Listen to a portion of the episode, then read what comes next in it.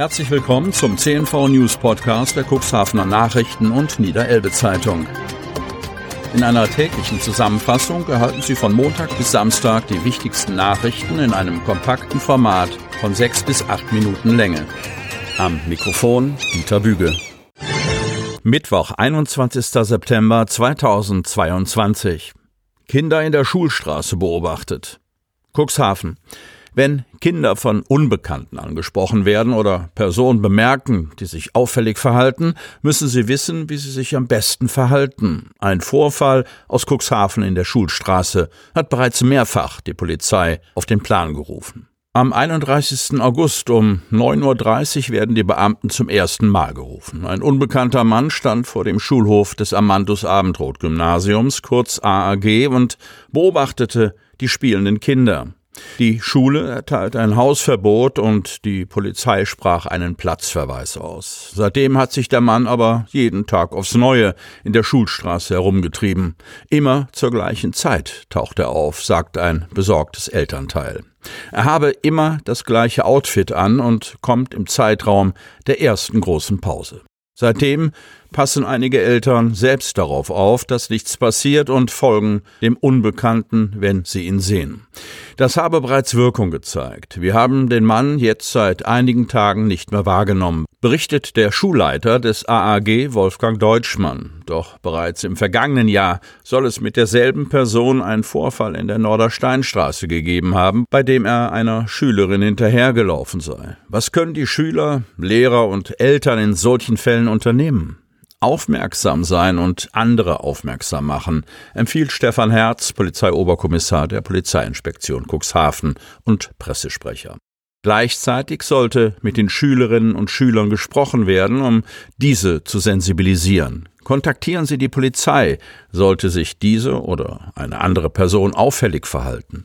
An den Schulen in der Stadt und im Landkreis Cuxhaven würden regelmäßig Präventionsangebote der Polizei Cuxhaven stattfinden, bei denen diese Thematik eingehend behandelt werde. So sei es beispielsweise wichtig, dass die Schüler Fremde bei einem Gespräch siezen und dabei laut und deutlich sprechen, sodass auch andere Personen in der Nähe darauf aufmerksam werden, dass es sich um eine fremde Person handelt, erklärt Herz. Ist das Beobachten von Schülerinnen und Schülern ohne einen triftigen Grund strafbar? Das reine Beobachten stellt kein strafbares Verhalten dar. Allerdings kann durch die Schulen ein Hausverbot für das Schulgelände ausgesprochen werden. Eine Verletzung dieses Hausrechtes wäre Hausfriedensbruch. Und genau das hat auch der Schulleiter des AAG getan. Wir stehen im engen Kontakt mit der Polizei und haben der Person ein Hausverbot für das Schulgelände erteilt, berichtet Wolfgang Deutschmann. Alle Schulleiter wissen Bescheid und haben die Situation im Blick. Der Schulhof wird von uns beobachtet. Autofahrer prallt gegen einen Baum. Wingst. Am Sonntagnachmittag gegen 15.10 Uhr befuhr ein 19-jähriger Autofahrer mit einem Nissan die B73 aus Kadenberge kommend in Richtung Hemmoor und prallte in Höhe Wingst gegen einen Baum. Aus bisher unbekannter Ursache fuhr der 19-jährige Autofahrer aus Hemmoor plötzlich über die Gegenfahrbahn und kam in den linken Grünstreifen. Hier durchfuhr er ein Gebüsch und prallte letztendlich gegen einen Baum.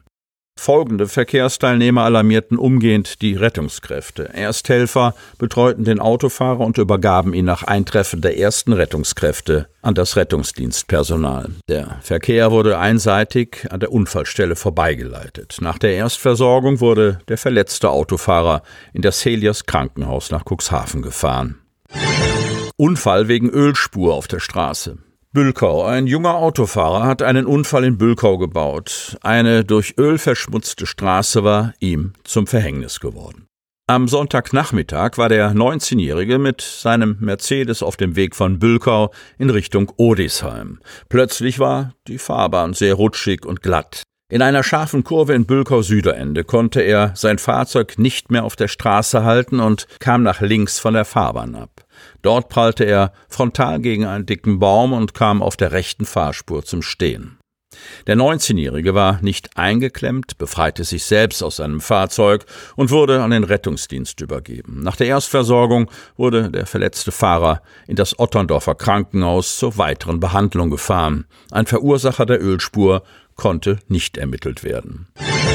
Fahrerflucht nach Körperverletzung. Cuxhaven.